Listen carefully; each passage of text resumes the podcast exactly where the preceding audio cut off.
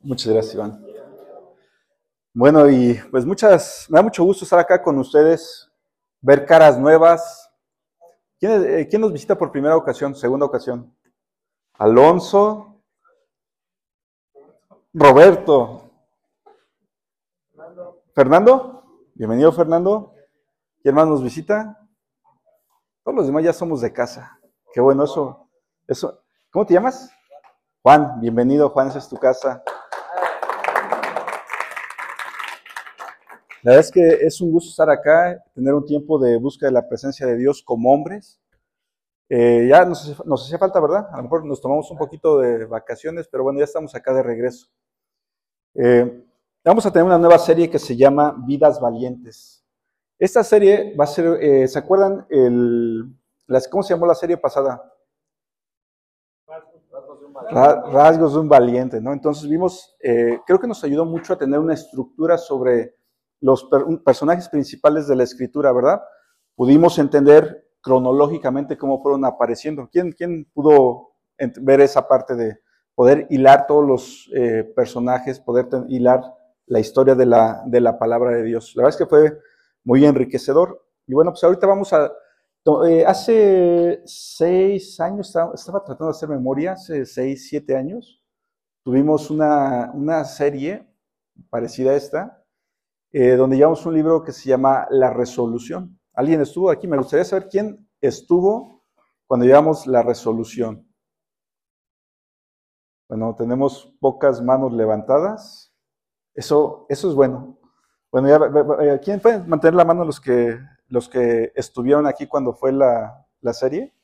Bueno, pues aquí tenemos cabezas de serie. ¿Sí les gusta el fútbol, no? Pues aquí vamos a tener cabezas de serie. Los que ya tuvieron, los que ya estuvieron en la, tomaron ese estudio van a poder también acompañarnos para, para ir guiando también a, otros en, esto, en esta nueva dinámica que vamos a tener. Y, los que no han, no han, tenido la oportunidad de tomar esta, esta, esta reunión, pues bueno, vamos a llevar este estudio basado en el, libro que se llama La Resolución. ¿Alguien ha visto la película de eh, Reto de Valientes? La verdad es que es una película inspirada por Dios. La verdad que eh, yo cuando la vi, bueno, la he visto ya muchas veces, pero cada vez eh, pues Dios me habla de una manera diferente y me permite ver de una manera muy clara aquellas situaciones que enfrentamos en el día a día cada uno de nosotros. ¿A quién le ha faltado trabajo alguna vez? ¿Quién ha tenido una situación, una emergencia familiar, una situación de salud donde tienes que salir corriendo, donde tienes que atender? ¿Quién ha habla de esa película sobre la importancia de la paternidad? ¿Cuántas veces puede haber padres, pero a lo mejor son padres ausentes, no hay padres?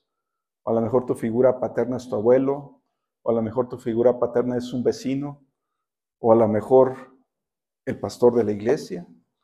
A lo mejor, entonces, hay muchas situaciones, muchos aspectos que nos identificamos con, eh, con esta película. Yo creo que como hombres eh, nos identificamos en muchos aspectos. Y hay mucha tela de dónde cortar. Y podemos platicar y podemos enriquecer juntos esta enseñanza. Déjenme nada más hacer un... Voy a, voy a ventilar a alguien. Alguien empezó a eh, conocer de la escritura, empezó, le, le regalaron un libro. Y empezó a revisar el libro y dijo, no, este, esto está buenísimo. No era creyente esta persona. Y empezó a, revisarlo y, entonces dijo, no, es que esto, no, es que esto es, esto es oro puro, dijo. Dijo, voy a ir y le voy a decir al, al sacerdote de la iglesia que llevemos este estudio los hombres. Y lo, y lo vio el sacerdote. Dijo, pues mira, está bien, pero es muy cristiano. Entonces, ¿sabes que Hay que adaptarlo. Y entonces alguien hizo una adaptación.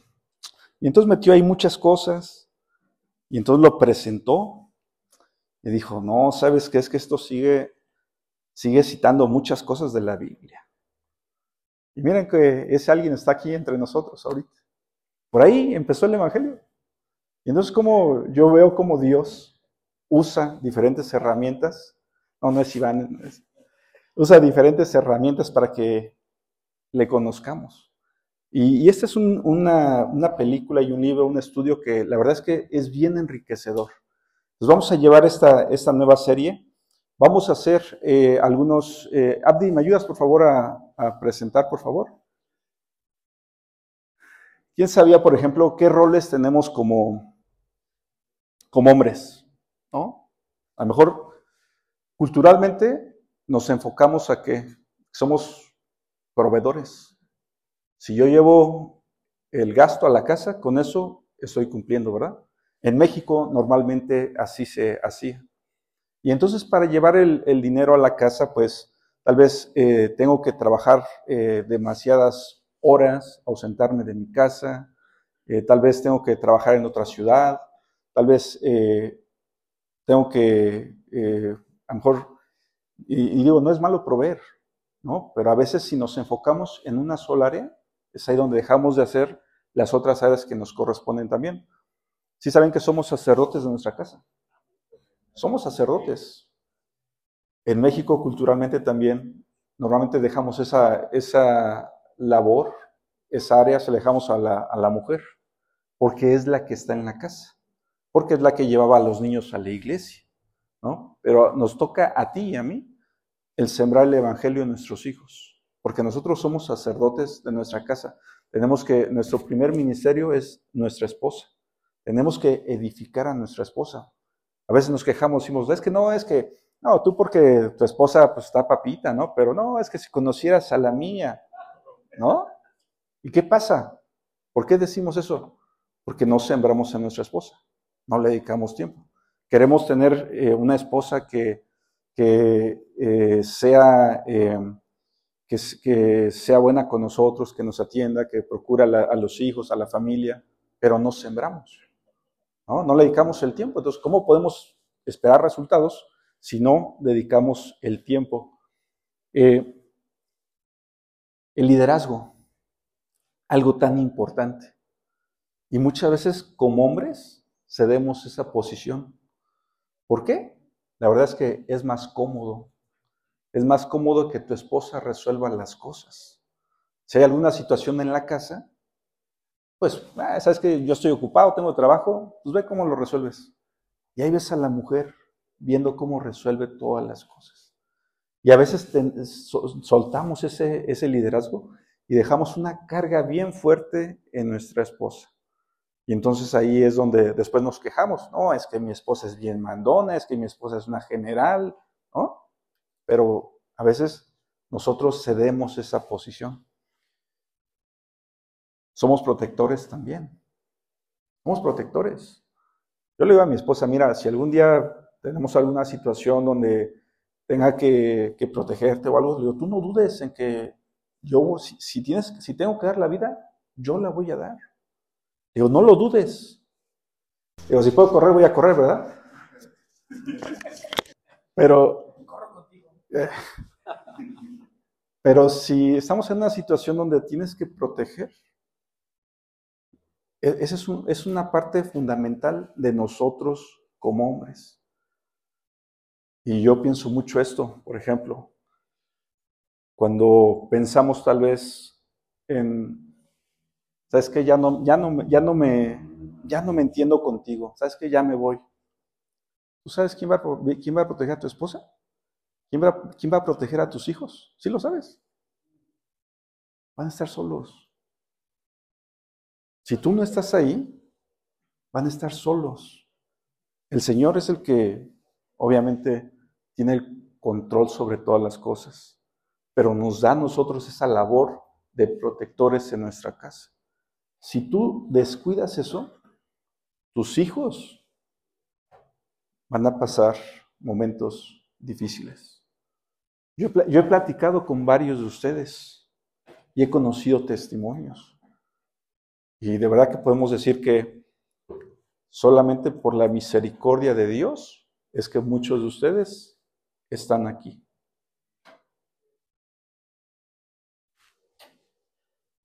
El ser también amantes. Es parte del matrimonio y es, y es Dios creó el, sexo y lo creó para disfrutarlo dentro del marco del matrimonio. Y es algo que nos corresponde también hacer. Y bueno, todo esto dices, bueno, esos roles a lo mejor, pues que no son fáciles. Es que, ¿qué crees? Que en mi casa no me enseñaron. No, no tuve alguien que me enseñara. Bueno, pues aquí vamos a poder estudiar. Vamos a meditar en la palabra para poder tener un entendimiento sobre ello. Y no solamente es que en mi casa yo lo hacía así, no. Aquí es, oye, vamos a ver qué dice la palabra acerca de ello. Porque estamos seguros que eso no se va a equivocar. Dios no se va a equivocar y ese consejo va a ser bueno para nuestra vida. Amén. Y bueno, ¿qué más vamos a hacer? ¿Me ayudas, Abdi? Miren, en esta serie les decía, vamos a llevar este libro que se llama La Resolución. Eh, y para eso vamos a, eh, al final, se pueden anotar con Iván o con Fermín. Y el libro cuesta bueno, cuesta 280, pero va a tener un descuento si lo compran aquí, para, y, el costo será, va a ser 250 pesos. Y entonces, ¿por qué es, importante que lo tengan? Porque cada semana vamos a meditar en un capítulo. Y, sobre, y, vamos a, eh, tenemos que llegar aquí ya con ese capítulo leído y vamos a juntos a, platicar. Y vamos a, no, no, no va a ser, no, no siempre va a ser este formato que estemos predicando, que estemos compartiendo, sino va a, vamos a tener eh, grupos pequeños. Y ahí es donde vamos a poder también platicar. Yo recuerdo, por ejemplo, en la serie de Juan, tuvimos también grupos pequeños. Iván llegó aquí en la, en la serie de Juan. Y, y la verdad es que también se, se, disfruta mucho el poder, el poder eh, platicar en esos, en esos grupos. Entonces, al final, este, si quien guste, bueno, se les recomiendo que lo tengan porque va a valer mucho la pena. Y Abdi. Decía, la dinámica de, este, de, esa, de esa nueva serie va a ser grupos pequeños y en ocasiones va a haber enseñanza general. Obviamente la parte de la fraternidad. Somos hermanos. Y la coinonía, el compañerismo entre nosotros es bien importante. Yo, yo cuando llego acá, pues yo me siento, me siento como pez en el agua, me siento abrazado por cada uno de ustedes. Me siento con verdaderos amigos. Y yo sé que cada uno de ustedes ha sembrado de una u otra forma en mi vida. Y también me interesa sembrar en la de ustedes. Y, así van a encontrar a gente aquí. Hermanos que van a amarles, que no somos jueces de nadie, que tal vez estamos pasando situaciones complicadas, pero juntos buscamos caminar. Es lo que vamos a encontrar acá también, esa fraternidad. Y bueno, pues para terminar, Vamos a tener un retiro.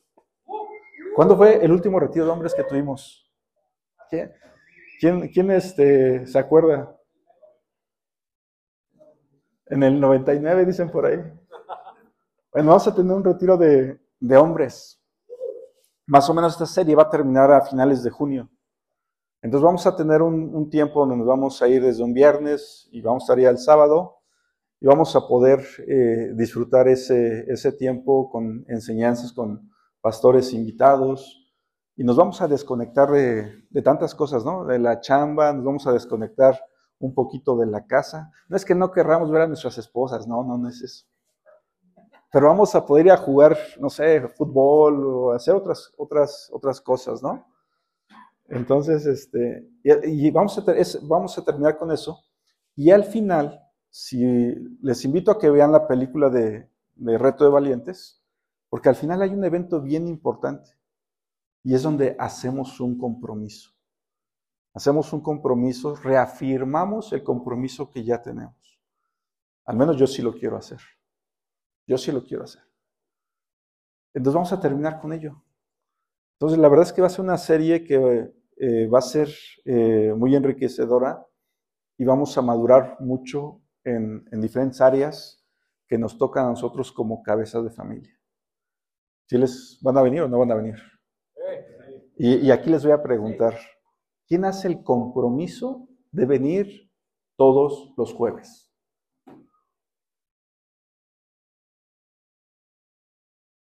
Estoy viendo todas las manos, ¿eh? Y hasta allá arriba las vi, mira. Todos vamos a, hay que hacer ese compromiso porque si, lo, si decimos, cuando tenga tiempo voy, la verdad es que nunca vas a tener tiempo.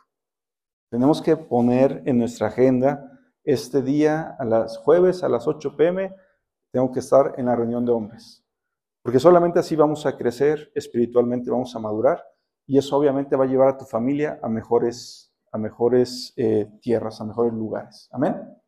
Y bueno, pues vamos a empezar ahora sí ya con, esto fue para que no se me durmiera. No, no es cierto. Vamos a empezar. Eh, vamos a leer Josué, vamos a leer del 1 al 9. ¿Me ayudan, por favor? Josué, del 1 al 9.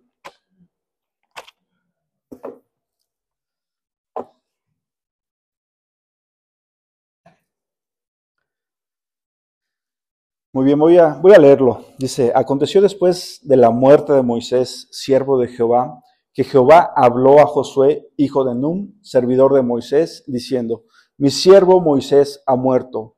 Ahora pues, levántate y pasa este Jordán, tú y todo este pueblo, a la tierra que yo les doy a los hijos de Israel.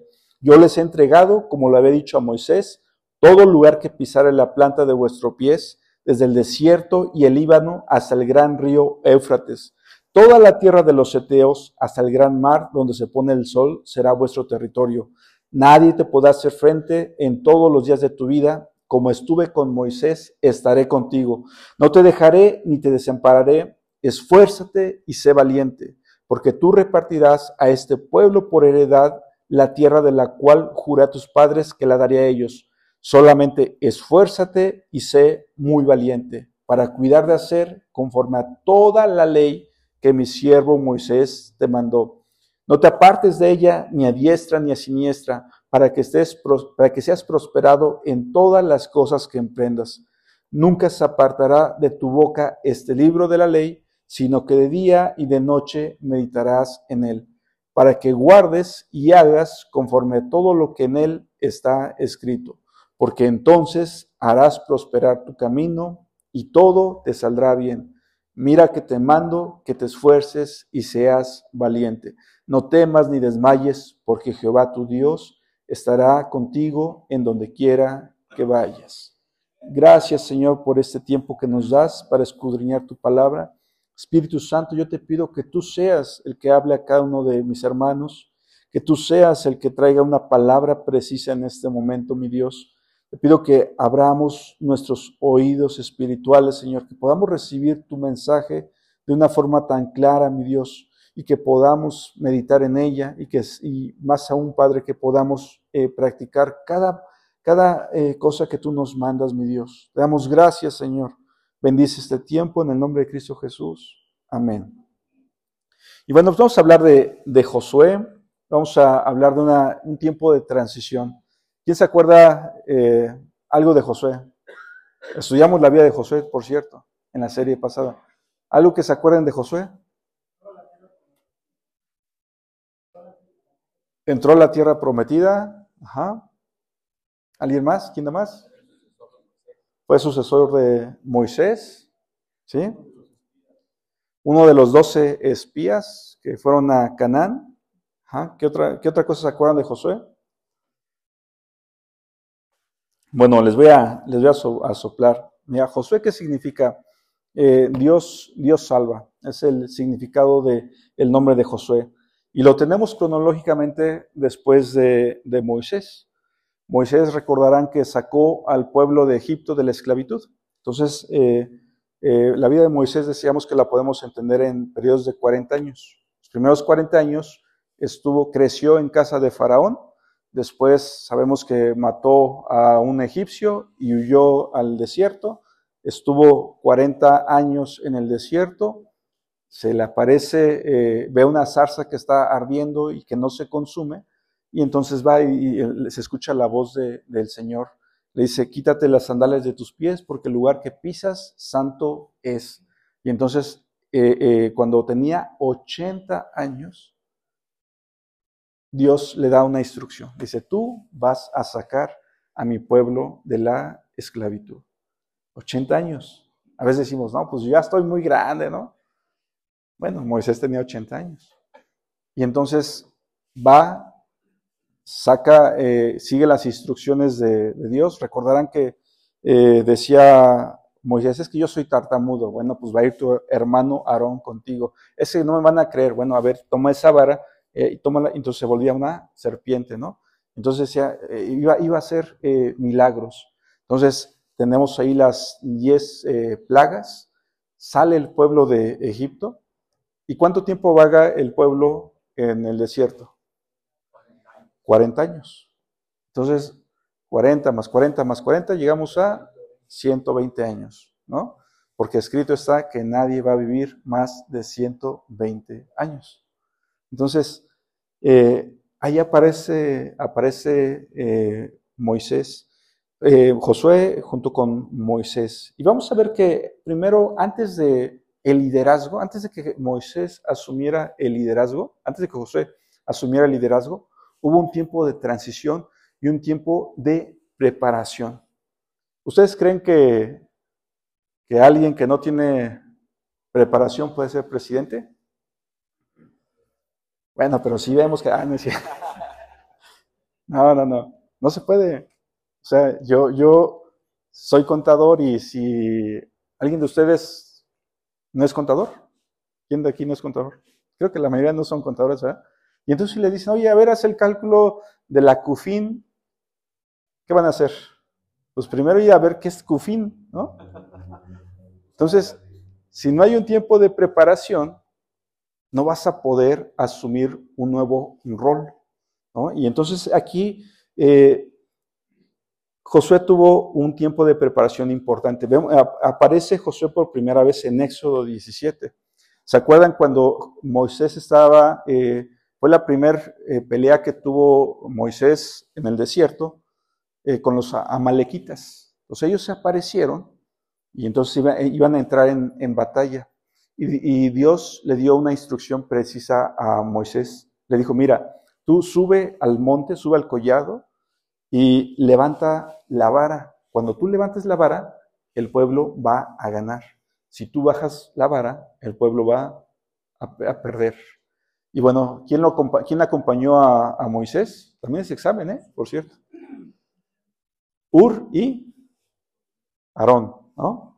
Acompañaron a, a Moisés, entonces cuando Moisés se cansaba, le levantaban las manos, ¿sale? Pero Moisés, antes de irse, le dio una instrucción a Josué y le dijo, tú vas a pelear, tú vas a enfrentar a los amalequitas, tú vas a estar ahí en la batalla, mientras yo me voy a, orar, voy a buscar de, de la presencia de Dios. Entonces aquí vemos primero que Josué era obediente.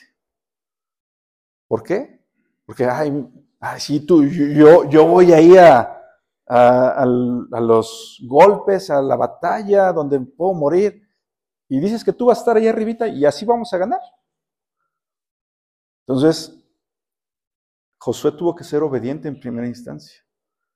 Y pasó, era, fue un hombre de guerra, fue un hombre que asumió retos. Y entonces vemos a Josué que estaba en la batalla. No llegó en la primera instancia a tomar el liderazgo. Primero se fue forjando al calor de las armas. Y muchas veces, eh, a veces no hemos entendido eso. A veces, por ejemplo, esta generación millennial quiere llegar a, las empresas. No, pues una vez llegó una persona que yo iba a contratar. Le digo, ¿y ¿dónde te ves en tres años? En tu puesto. Ya no, no, entonces ya, ya, ya dije, no, ya, ya no lo voy a contratar. A veces, a veces este, no queremos pasar un proceso. Queremos sin tener experiencia, sin tener habilidades, queremos asumir retos. Y si fuera así, si de primera instancia le pusieran en, esa, en ese puesto de liderazgo, ¿qué va a pasar? Pues se va a quebrar, o sea, no va, no va a aguantar. Entonces tuvo que ser forjado al calor de la batalla eh, Josué. Vemos a Josué en otra, otro momento bien importante. Cuando Moisés iba a subir al monte Sinaí, que iba a recibir las tablas de la ley, dice la escritura en, Éxodo 24, que Moisés, que Josué acompañó a Moisés. hasta, ah, no, no, no hasta donde Moisés estuvo con, con Jehová, pero le acompañó una parte del camino. Entonces ahí vemos cómo eh, Josué no solamente se entrenaba físicamente, sino que también espiritualmente. ¿Por qué? Porque Moisés iba a tener un encuentro personal con el Señor. Y yo estoy seguro que si Moisés, si Josué no fuera un hombre que buscara de la presencia de Dios, no te lo llevas para algo tan importante. Entonces, vemos ahí a, Josué acompañando a Moisés. Y luego vemos en números 13, por ejemplo, cuando eh, dice que seleccionaron a 12 príncipes, uno de cada tribu. Y dentro de esos 12 estaba Josué. Fueron los 12 espías a Canaán, a la tierra prometida, y regresaron, regresaron los 12. ¿Qué dijeron 10 de ellos? Dijeron, son, son gigantes, nosotros somos como langostas a sus ojos, no vamos a poder. Y hubieron dos que dijeron lo, lo contrario. ¿Quiénes fueron? Caleb y Josué. Dijeron, ya, la tierra está, está, es nuestra, es una tierra que fluye leche y miel. Vamos y tomémosla. Y miren, el creer las promesas del Señor, porque Dios le había dado una promesa a Moisés que le iba a dar la tierra prometida. Y él, ellos, esos dos jóvenes lo creyeron. Y entonces vemos que de esa generación, solamente ellos dos entraron a esa tierra. Hasta que no murió el último hombre de guerra, no pudo entrar el, pueblo de la generación que salió de Egipto. Entonces, vemos aquí como eh, nuevamente Josué tomando un papel, asumiendo retos, asumiendo riesgos. Él no era líder todavía, pero estaba trabajando, estaba forjándose.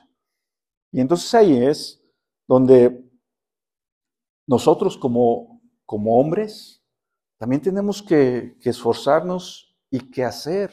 Y que no solamente, no, no, vamos a, eh, en primera instancia, no, no vamos a, a querer tener retos mayores si no vamos paso a paso forjando ese carácter. Porque solamente así, cuando llegue el momento donde asumamos ese liderazgo, donde tengamos que tomar esas decisiones, entonces así ya vamos a tener un eh, carácter formado, ¿verdad? Y bueno, vemos también en Deuteronomio 31, dice que Jehová le dijo a Moisés, bueno, él dijo, ya, ya eres viejo y es momento de pasar el liderazgo. Y entonces vemos ahí a Moisés hablando con Josué, diciendo, mira, yo ya no puedo caminar, me cuesta trabajo, va a ser el tiempo en que tú asumas el liderazgo. Entonces vemos que hubo un tiempo de preparación. Y ese tiempo de preparación fue para la prueba. Y entonces tú y yo debemos de tener también ese tiempo de preparación. No es solamente aquí los jueves, todos los días en tu casa. Todos los días en tu casa debemos de tener un tiempo de búsqueda de la presencia del Señor. Tenemos que leer la escritura, tenemos que tener un tiempo de oración, tenemos que eh, buscar estar preparados para cuando venga esa prueba. Porque a veces decimos, oye, híjole, ¿qué, decía ese versículo? ¿Qué decía? No nos acordamos. ¿Por qué? Porque no nos alimentamos. ¿Qué va a hacer el Espíritu Santo en tu vida? Te va a recordar todo lo que dice la Escritura.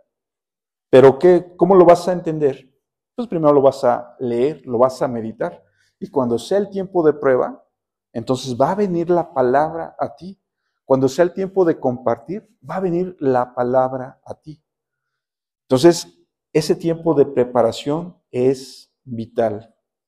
Y lo vemos en, vamos a, pasamos a, en Josué 1.1, cuando dice, aconteció después de la muerte de Moisés, siervo de Jehová, que Jehová habló a Josué, hijo de Nun, servidor de Moisés, diciendo.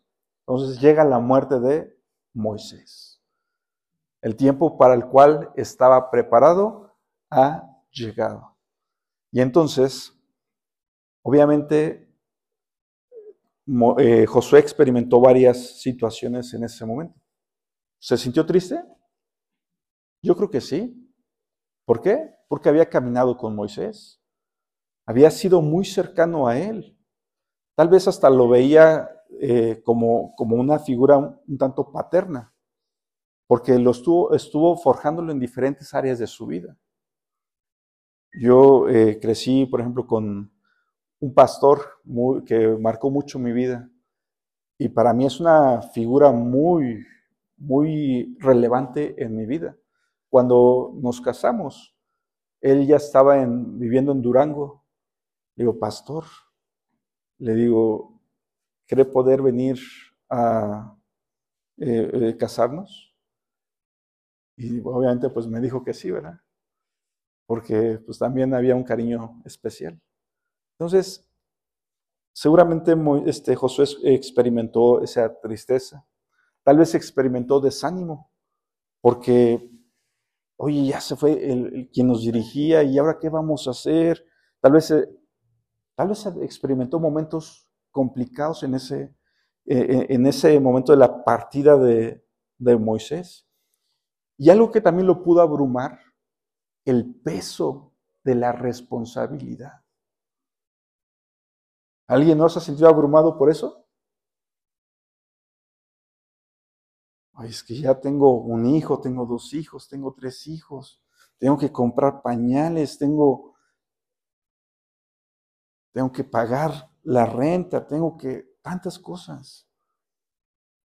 ¿No se han sentido abrumados? Yo la verdad sí me he sentido abrumado. Y, por ejemplo, ahora en, diciembre le, digo a mi esposa, oye, ¿sabes qué? Yo creo que necesito, necesito descansar un poco. Digo, porque me siento muy cansado. Me siento desgastado físicamente porque también había tenido mucho tiempo, había tenido mucho trabajo, donde había estado, no sé, durmiéndome a las 3, 4 de la mañana. Una ocasión desperté como a las 5 de la mañana con el frío. Me desperté el frío, ¿no? Me quedé con la computadora y me quedé dormido. Yo, yo pues ya después le, le digo a mi esposa el otro día bien enojado, ¿por qué no me despertaste? Me dejaste, estás viendo que no estoy aquí y me dejaste allá. No, pues es que has, estado trabajando y pues te has quedado este, trabajando ahí toda la noche. Pues pensé que estabas trabajando. Ya sabes cómo uno piensa que son adivinas las mujeres, ¿no? Y, y entonces a veces experimentamos esos momentos donde nos sentimos bien abrumados y andamos de malas, o sea, y, eso es, es algo natural cuando hay cambios en nuestra vida, cuando eh, pasamos por, por momentos eh, donde nuevas responsabilidades llegan a nosotros. Cuando tal vez llegó un hijo, cambiaron mucho las cosas cuando llega un hijo. Eh, tal vez cuando, eh, por ejemplo, eh, asumes una nueva responsabilidad como un ministerio, eso te puede hacer que te sientas abrumado. Seguramente Josué se sintió así. Y entonces vemos cómo el Señor Dios es tan misericordioso porque le dio palabras tan específicas a Josué. No lo dejó ahí, no lo dejó solo con la carga. Y bueno, yo te digo aquí, si Josué no se quedó solo con la carga, ¿cómo crees que vas a estar tú? ¿Tú crees que vas a caminar solo? ¿Que el Señor te va a dejar sin equiparte? sin, palabra especial para ti, sin, sin una palabra precisa en ese momento? La verdad es que no. El Señor, una de, una de las características de Dios es que es inmutable. ¿Qué quiere decir inmutable? Que no cambia. El carácter de Dios en el tiempo no cambia. Las promesas de Dios en el tiempo no cambian. El Señor tiene así como tuvo misericordia de Josué y le dio palabras específicas, también te está dando palabra precisa a ti en este tiempo. ¿Qué le dijo? ¿Qué le dijo eh, el Señor a, a Josué. Vamos a leer Josué 1.2, dice, mi siervo Moisés ha muerto. Ahora pues, levántate y pasa este Jordán. Ya, el tiempo de llorar quedó atrás. El tiempo de lamer tus heridas quedó atrás. Tienes que dar la vuelta a las cosas e ir a lo que sigue. No te puedes quedar anclado al pasado. Si tú te quedas anclado al pasado, no vas a avanzar. ¿Por qué? Porque todo el tiempo vas a estar pensando, es que Moisés, es que Moisés hacía esto, es que Moisés nos decía que a dónde caminar, es que con Moisés teníamos el maná. Si tú te quedas en el pasado, no vas a poder avanzar. Ahora es, la instrucción de Dios es, levántate. Ya es tiempo de pasar el Jordán. Es tiempo de tomar esa tierra que viste, esas promesas que yo te di es tiempo de ir hacia ellas.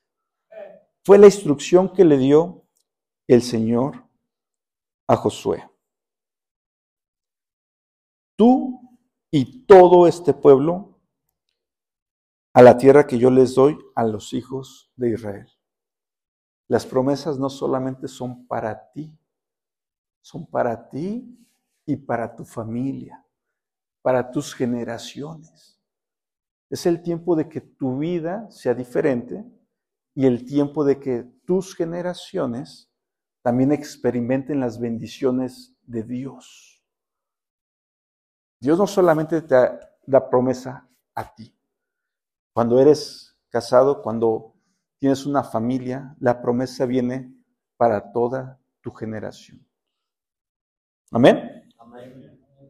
Entonces, Dice, yo he entregado, como le había dicho a Moisés, todo lugar que pisare la planta de vuestros, de vuestro pie. Ensancha tu territorio. Todo lugar que pisare la planta de vuestro pie. Entonces es ahí donde nosotros debemos de dar pasos de fe. Y entonces, si el Señor te dice, yo te daré la tierra que prometí, solamente da pasos, levántate, camina. No te puedes quedar estático. La vida del creyente no es estática. No podemos quedarnos en una zona de comodidad. Tenemos que asumir responsabilidades. Y es ahí cuando vemos las bendiciones. Amén. dice el versículo 4, desde el, desierto, desde el desierto y el Líbano hasta el gran río Éufrates, toda la tierra de los Eteos hasta el gran mar, donde se pone el sol, será vuestro territorio. Si ubicamos un poquito el, plano, el mapa de, de la tierra prometida, el Líbano está al norte, al sur está el desierto, tenemos al este el Éufrates, y al oeste el Mediterráneo. Dice, toda esa tierra será tuya. Entonces, el Señor es específico, es específico, no, no te da palabras aisladas, palabras al aire. Está hablando de una manera tan clara el día de hoy. Dice, no te, en el versículo 5 dice, nadie te podrá hacer frente todos los días de tu vida. Como estuve con Moisés, estaré contigo, no te dejaré ni te desampararé. Amén. Es un Dios inmutable, el Dios que creó los cielos y la tierra, el Dios que estuvo con Moisés cuando Moisés abrió el mar rojo. Es el mismo Dios que está aquí contigo. El mismo Dios que hace milagros, que hace maravillas, está aquí contigo. Su carácter es inmutable. ¿Cuál es la promesa que le dio? No te dejaré, no te dejaré ni te desampararé. Y esa promesa es para ti y es para mí. Y cuando te sientas abrumado, Señor, tú prometiste que no me ibas a dejar ni me ibas a desamparar. Tú lo prometiste, Señor. Lo dice tu palabra y si lo dice tu palabra, yo lo creo. Y yo me tomo de esa promesa. Pero el Señor le dice a Josué, instrucciones tan precisas nuevamente, esfuérzate y sé valiente. ¿Qué le dijo? Las cosas no van a caer del cielo, ¿verdad? Te tienes que esforzar. Es que el Señor va a proveer y yo me quedo en mi casa sentado. Señor, tú dijiste que ibas a proveer el alimento. ¿Va a llegar el alimento? Tienes que esforzarte. Tienes que salir. pero aquí la diferencia es que no vas en tus fuerzas. El Señor es el que va contigo. El Señor es el que va delante de ti. Es el, Señor es el que va abriendo los caminos. Y entonces si tú manejas un Uber, si tú tienes un negocio, ¿qué haces, Señor? Estoy delante de ti. Dime hacia dónde caminar, mi Dios. Y entonces el Señor es el que va mostrando el camino. Me platicó un, este, amigo también de aquí. Dice, nunca nos habíamos anunciado, tenía un, negocio de aires acondicionados. ¿No tiene un negocio? Me dice, nunca nos, nunca nos habíamos anunciado. Y en alguna ocasión salimos a buscar pues, trabajo porque no teníamos, ¿no? Y dice, y se nos pusimos a orar. Dijimos, Señor, dinos hacia dónde. Y, nos, y, y entonces oye, ¿y qué tal si vamos con esta, vamos con esta persona, eh, con, con una conocida, que algún día le hizo un comentario que, que, tal vez iban a estar este servicio de aires. Y entonces fueron, pero como muy específico con esta persona, y la persona les dijo, qué bueno que vinieron. No saben cuánta falta me hace el, tengo aires acondicionados descompuestos, necesito que atiendan esto y tengo otra bodega. Y Se abrió la puerta de bendición. Y, entonces, ¿qué tuvieron que hacer ellos? Esforzarse, dar pasos. Y es lo que el Señor te dice a ti y a mí. Versículo 7. Solamente esfuérzate y sé muy valiente. Ya le agregó, ¿no? Ya no solamente ser valiente, ahora hay que ser muy valiente. Entonces así tenemos que ser tú y yo. Tenemos que ser arrojados. Tenemos que dar esos pasos sin titubear, confiando en el Señor. Dice, para, para cuidar de hacer conforme a toda la ley que mi siervo Moisés te mandó.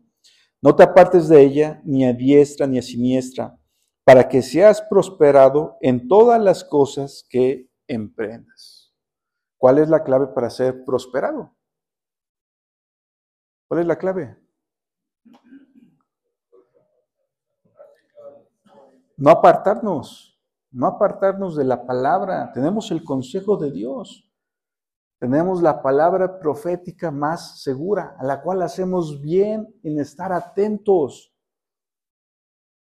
Entonces, no nos desviemos de la palabra. Tenemos, tenemos aquí, mira, cuando llega la palabra de Dios a tu vida, no solamente llega la salvación, también te equipa para vivir esta vida. Porque esta vida no es fácil. Esta vida tiene diferentes pruebas. Y el Señor te equipa para vivir esta vida. Dice, escucha mi consejo. No camines tú solo. Es que yo soy muy inteligente. No. Escucha el consejo de Dios. No te apartes. Aunque veas que hay un camino más fácil, no te apartes. Lo, generalmente el hombre escoge lo que es más sencillo al corto plazo, pero a largo plazo trae consecuencias a su vida. Entonces tú no te apartes, aunque veas que el camino es, es más amplio, más sencillo, tú no te apartes de la palabra, no te desvíes del camino, porque entonces vas a ser prosperado en tu vida, si tú te mantienes. Josué 1.8, ¿qué dice? Nunca se apartará de tu boca este libro de la ley, sino que de día y de noche, ¿qué vas a hacer? Vas a meditar en él.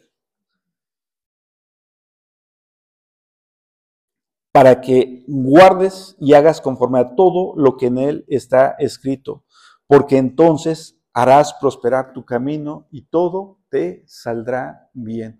Nuevamente, la promesa de Dios todo te saldrá bien. Pero ¿qué tienes que hacer? Meditar en la palabra. Eh, eh, y, miren aquí cómo, cómo el Señor es reiterativo en que serás prosperado, en que te irá bien. Pero ¿cuál es la condición? No apartarte ni a diestra ni a siniestra y meditar en la palabra. En tanto tú más medites en la escritura, mira, lo que va a pasar eso es, tú te vas a hacer más sabio. Y si tú eres más sabio, vas a tomar mejores decisiones. Si tú no meditas en la escritura, no vas, cuando tengas que tomar una decisión, no vas a saber tomar esa decisión porque no te has preparado, no has tenido ese tiempo de preparación. Entonces tú tienes que pasar un tiempo con Dios y recibir el consejo de Él. Y entonces, siguiendo el consejo de Él, entonces vas a llegar a buena tierra. Amén. Versículo 9 dice, mira que te mando que te esfuerces y seas valiente, no temas ni desmayes, porque Jehová tu Dios estará contigo donde quiera que vayas. Y entonces aquí puedes decir, Yurieb, mira que te mando que te esfuerces y seas valiente. ¿Quién va a estar contigo, Yurieb? Dios. Y cuando leas esta porción de la escritura, ponle tu nombre. Porque la palabra es viva y eficaz. Y es para este tiempo. Lo experimentó Josué en su vida, pero nada impide que tú lo experimentes también. El Señor quiere que tú seas prosperado, que tú seas bendecido, que tú seas equipado para esta vida, pero sigue su consejo. Sé obediente a Él. La llave de la, de la bendición es la obediencia. No hay más. Queremos las cosas fáciles. El Señor nos dice, sé obediente. Y entonces ahí es donde llegará la bendición. Cuando seguimos leyendo esta, eh, el libro de Josué, nos vamos a dar cuenta que Josué pudo, ¿cuál fue la primera ciudad? Bueno, vamos a ver un primer milagro, cuando cruzó el río Jordán. Eh, Josué le dio instrucciones, primero a los sacerdotes, le dijo, ustedes van a ir delante. Y cuando ustedes pasen, el, el agua se va a ir abriendo. Y todo el pueblo va a poder pasar en seco. ¿Sabes quiénes son esos sacerdotes? ¿Y sabes quién va a pasar en seco? Tu casa, tu familia. ¿Y qué tienes que dar tú? Pasos de fe. Cuando iban dando los pasos los sacerdotes, el agua se iba abriendo. Y pusieron ahí un testimonio del el milagro que hizo Dios. Y eso lo va a hacer en tu casa. Tú eres el que va adelante. Y después llegaron a una primer ciudad. ¿Cuál fue la primera ciudad a la que llegaron a conquistar? Jericó. Y ni siquiera tuvieron que pelear. Vamos a dar siete vueltas. Y a la séptima vuelta vamos a gritar y hacer estruendo. Y era una ciudad fortificada. Y la ciudad cayó. Milagro. La presencia de Dios iba con ellos. Entonces tú el Señor, el Señor quiere que tú vivas esa vida, una vida, una vida sobrenatural. que vivas de milagro en milagro, no por tus propias fuerzas, sino que el Señor vaya delante de ti cada día de tu vida. Y entonces es ahí donde vas a experimentar una vida diferente. Y vemos, si seguimos leyendo esta, la historia del libro de Josué, vemos cómo en el tiempo, tal vez el pueblo, por ejemplo, en la siguiente ciudad que se llamaba Jai, dice que los corretearon como a perros, los vencieron, una población, un grupo, una, una ciudad pequeña. ¿Por qué?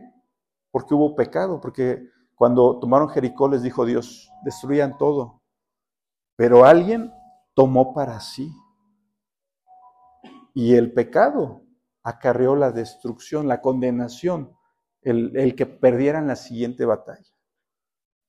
Y entonces hasta, eh, hasta que vieron con Acán y descubrieron el pecado que había cometido, fue que volvió a triunfar el pueblo. ¿Y qué quiere decir esto? No permitas que el pecado sea algo en tu vida permanente. No permitas que eso sea una práctica en tu vida. Si tú quieres vivir de victoria en victoria, busca más de la presencia del Señor. Y hazle caso al Espíritu Santo cuando Él te esté hablando, porque todos estamos, en algún momento llegamos a la tentación. Dígame si alguien de ustedes no ha sido tentado. Porque diría el pastor, yo me quiero sacar una foto con ustedes.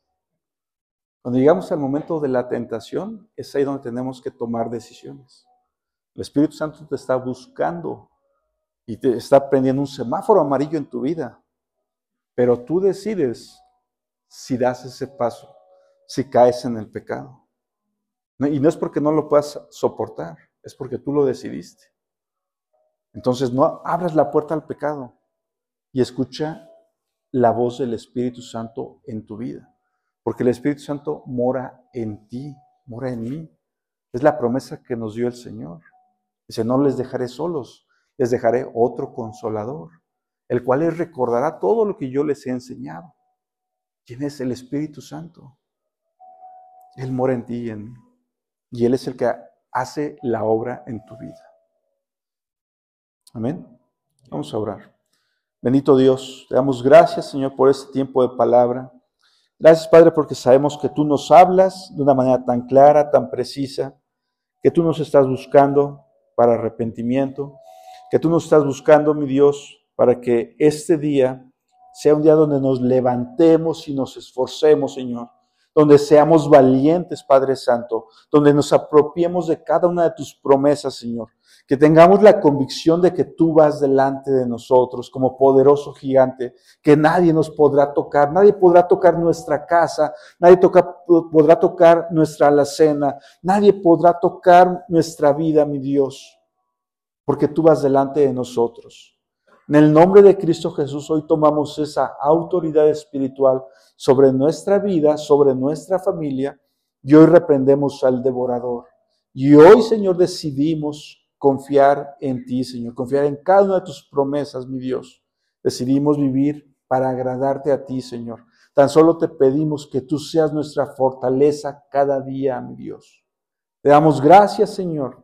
Gracias porque este ha sido un tiempo donde vamos a poder eh, meditar en tu palabra, donde vamos a poder crecer como amigos, mi Dios, y donde vamos a poder equiparnos para esta vida, Señor. Te damos gracias en el nombre de Cristo Jesús. Amén, Señor.